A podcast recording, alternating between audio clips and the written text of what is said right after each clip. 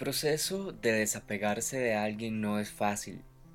Es un camino donde te tocará enfrentarte al miedo de perder para siempre a esa persona especial. O al menos así es como lo visualizamos. Es como si yo decidiera quedarme inmóvil sin atreverme a dar un paso hacia adelante o hacia atrás, sabiendo con toda claridad que este no es un lugar sano y apropiado para mí. Pero el simple hecho de aceptar que desapegarse de alguien implica empezar a caminar solo, la idea atemoriza a cualquiera y no es para menos. Pero con paciencia y sin forzar tu propio proceso, empezarás a desapegarte y todo, absolutamente todo, tomará su rumbo de una forma natural y cada día que pase será más fácil. El apego hacia alguien trae sufrimiento a nuestras vidas.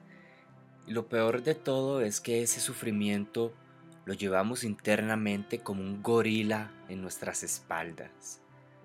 Pero por fuera disimulamos todo ese dolor con una sonrisa y fingiendo que todo está bien. Porque justifico mi situación autoconvenciéndome que lo que siento realmente es amor.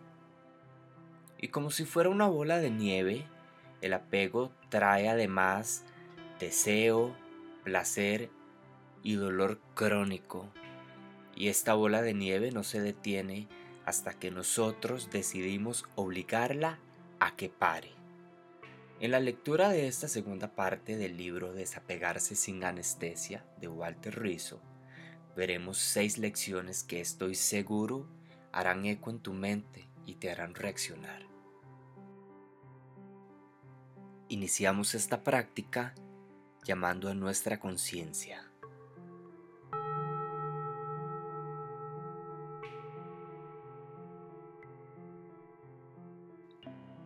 Lección 2. El apego esclaviza y quita libertad interior. Iniciamos con una frase de Arturo Graf que dice, si no tienes libertad interior, ¿qué otra libertad esperas poder tener? La libertad no es negociable.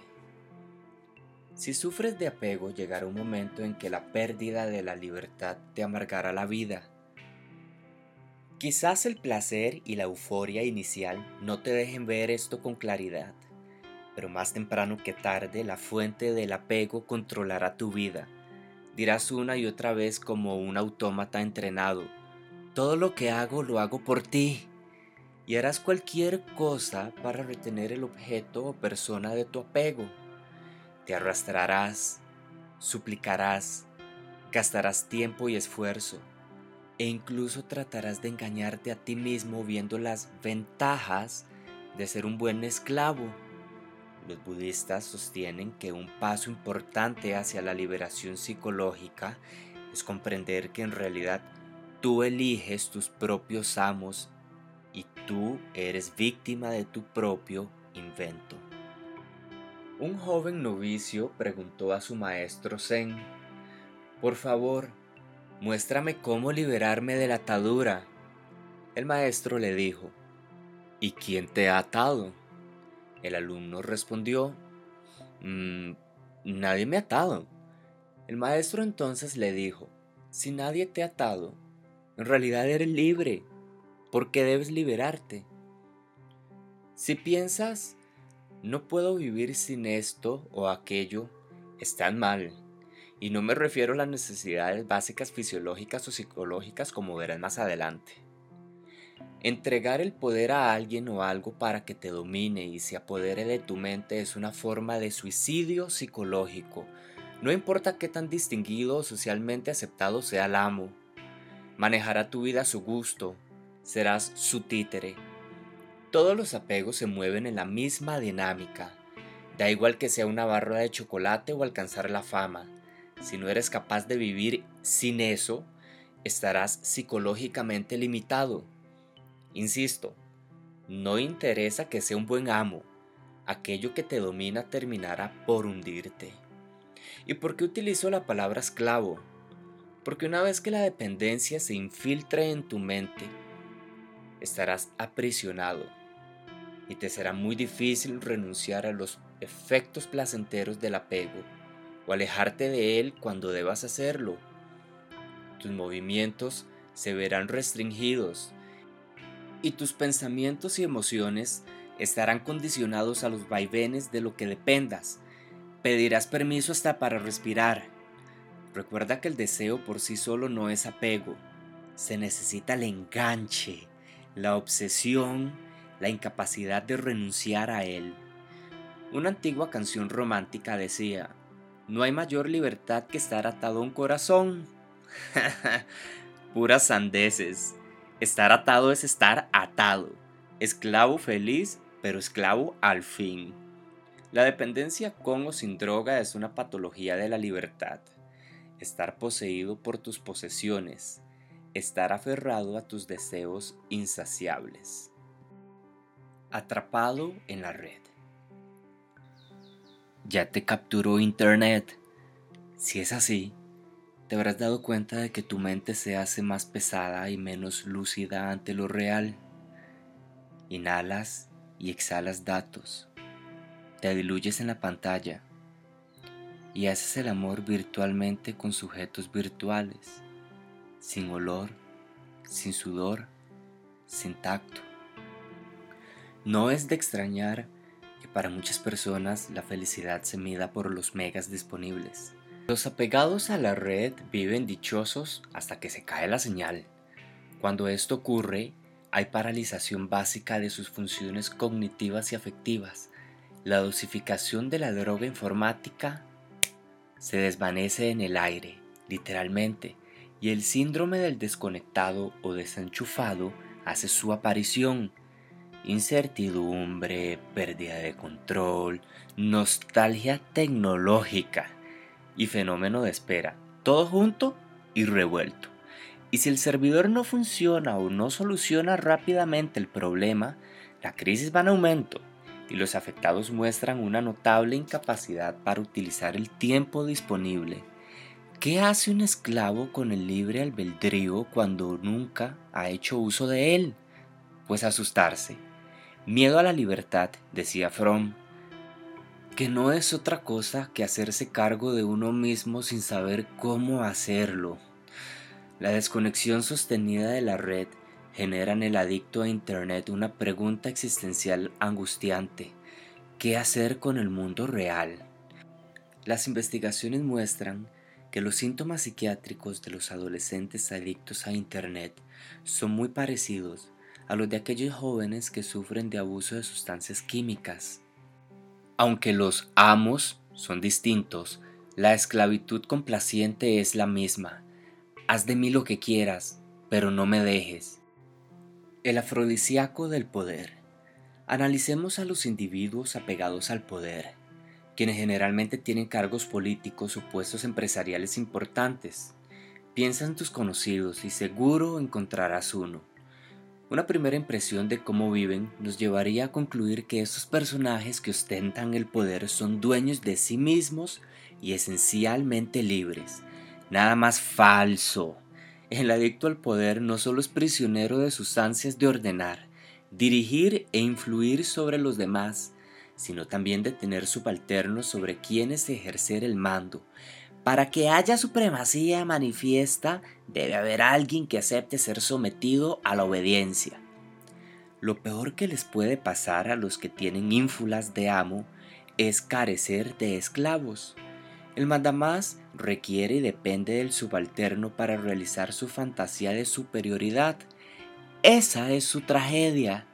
Cuando la relación se da entre un dominador y un dependiente, el vínculo termina siendo una mezcla sadomasoquista de intenso poder, dichosamente indisolubles. No puede existir el doliente sin el verdugo. El adicto al poder necesita a quien mandar y por tal razón es esclavo de sus esclavos. Por donde lo mires, Considerar que algo es imprescindible para tu realización, felicidad o supervivencia sin serlo, te debilitará interiormente y te hará quedar muy por debajo en la escala de la supervivencia. Ruega que tus enemigos no descubran tus necesidades psicológicas y emocionales, porque te harían papilla en un instante. Dependencias compartidas. La doble opresión. He aquí una ilusión que sufre la mayoría de los apegados, aunque no siempre estén conscientes de ellos. La persona apegada sueña con que su fuente de apego también esté atada a ella, cada quien con su desvarío.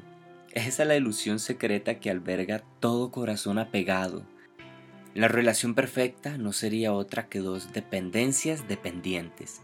Más aún, les encantaría que los objetos de su apego pudieran hablarles y confesar sus fantasías simbióticas. Sería extraordinario que un cigarrillo pudiera dirigirse al que lo aspira. No soy nada si no me chupas. Inhálame, por favor. Llévame hasta el cerebro. ¿Imaginan el placer multiplicado que podría llegar a sentir un adicto? Pues esa es solo una fantasía una ensoñación del deseo que guía al apego y nos lleva al delirio de una esclavitud correspondida. Sin embargo, la ilusión podría hacerse realidad cuando nuestra fuente de apego son seres vivos, el perro que amas, que cuidas y que se ha vuelto imprescindible para ti, te recibe cuando llegas a tu casa, mueve la cola, es gracioso, te ladra, te pasa la lengua, en fin, te corresponde y te hace sentir su apego canino. Con los seres humanos, el vínculo de reciprocidad se hace más fuerte gracias al lenguaje. El otro puede decirte abiertamente y sin tapujos, soy tuyo o soy tuya. Y si respondes, qué coincidencia, yo también soy tuyo o tuya, la fantasía se hace realidad y estallan los fuegos artificiales, un solo corazón, una sola alma, una sola cadena. En conclusión, el sueño de todo apegado es que su fuente de apego sufra también de apego hacia él. La necesidad te esclaviza, la preferencia te libera.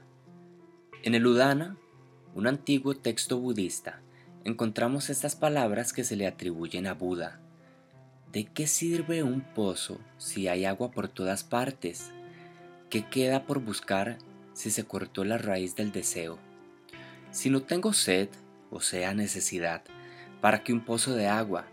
Si no hubiera deseo, no habría nada que buscar, nada que resolver, nada que saciar. Y si no tengo apego, no habrá nada que cortar, nada que mantener. Por ejemplo, si necesitas estar a la moda para pavonearte y que los demás te admiren, buscarás con desespero las últimas tendencias, dirás, no puedo descuidarme y quedarme atrás. ¡Jamás! Pero si las novedades de temporada no te desvelan y te importan un rábano, la moda no será un problema para que el pozo de agua. Si eres víctima de la necesidad de control, tratarás de no dejar nada al azar y evitarás la incertidumbre a toda costa. Pero si aceptaras lo peor que pudiera pasar, si realmente te dejaras llevar por las contingencias, la búsqueda de la certeza dejaría de ser vital para aquel pozo de agua si no hay sed. Cuando estás bien contigo mismo, autoaceptación, las necesidades psicológicas y emocionales no serán tantas. No quedarás atrapado en las carencias y una agradable sensación de soltura y naturalidad será la que guíe tus actos. Obviamente, hay necesidades primarias y adaptativas que tienen que ver con la supervivencia ya sean biológicas, como respirar, comer, dormir, o psicológicas, como desarrollar nuestro potencial y amar, de las cuales no podemos prescindir si queremos sobrevivir. ¿Cómo manejar las necesidades en general, innatas o creadas por el consumismo sin que nos avasallen y terminemos dependiendo de ellas?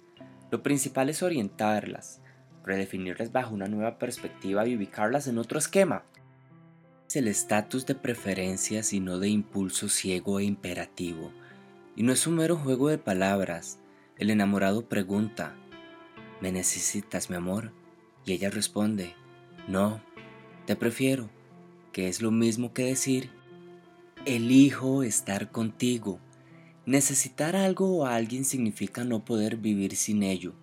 Preferirlo implica haberlo elegido entre otras opciones disponibles. No decide la carencia, el vacío, la escasez o la privación, sino el gusto dirigido por uno mismo. Y esta lección se da frente a dos preceptos contrapuestos, uno positivo y uno negativo. Te prefiero y me regocijo, así pueda perderte porque no eres imprescindible para mi vida. O te necesito y me deprimo. No soportaría perderte porque eres indispensable para mi vida. De no existir la preferencia, la carencia o necesidad mandaría sobre nosotros y seríamos cada día más primarios.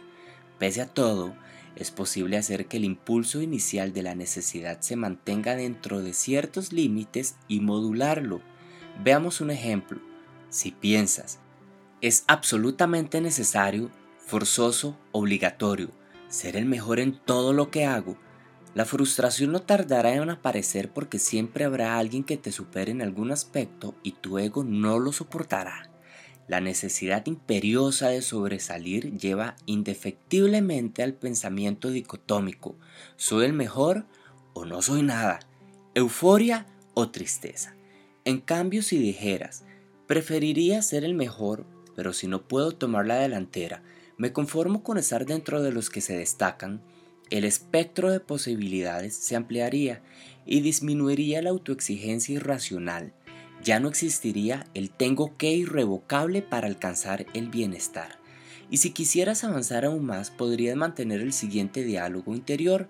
Preferiría ser el mejor, sin embargo, lo más importante es quedar satisfecho conmigo mismo. No necesito competir y ganar para sentirme bien. Cuantas menos necesidades tengas, más libre serás. Habrá menos cosas que cuidar y conservar. Guarda esta conclusión en tu disco duro. La gente más saludable y contenta es la que se deja llevar mucho más por sus preferencias que por sus carencias o necesidades. De esta forma, cerramos la lectura del día de hoy de esta primera parte de la lección número 2 del libro Desapegarse sin anestesia. Y para despedirme, me gustaría compartir con ustedes una lectura de un autor anónimo que me encontré en redes sociales que dice, Volví a mí y sucedió la magia. Volví a mí como único destino posible. Volví a mí como único camino posible. Volví a mí como el único reencuentro pendiente. Volví a mí y pude verme los dolores y el alma deshidratada pidiendo agua y me recibí y me acaricié, me perdoné, me recosté sobre mi hombro, me nombré con mi propia voz y me encontré distinto pero intacto.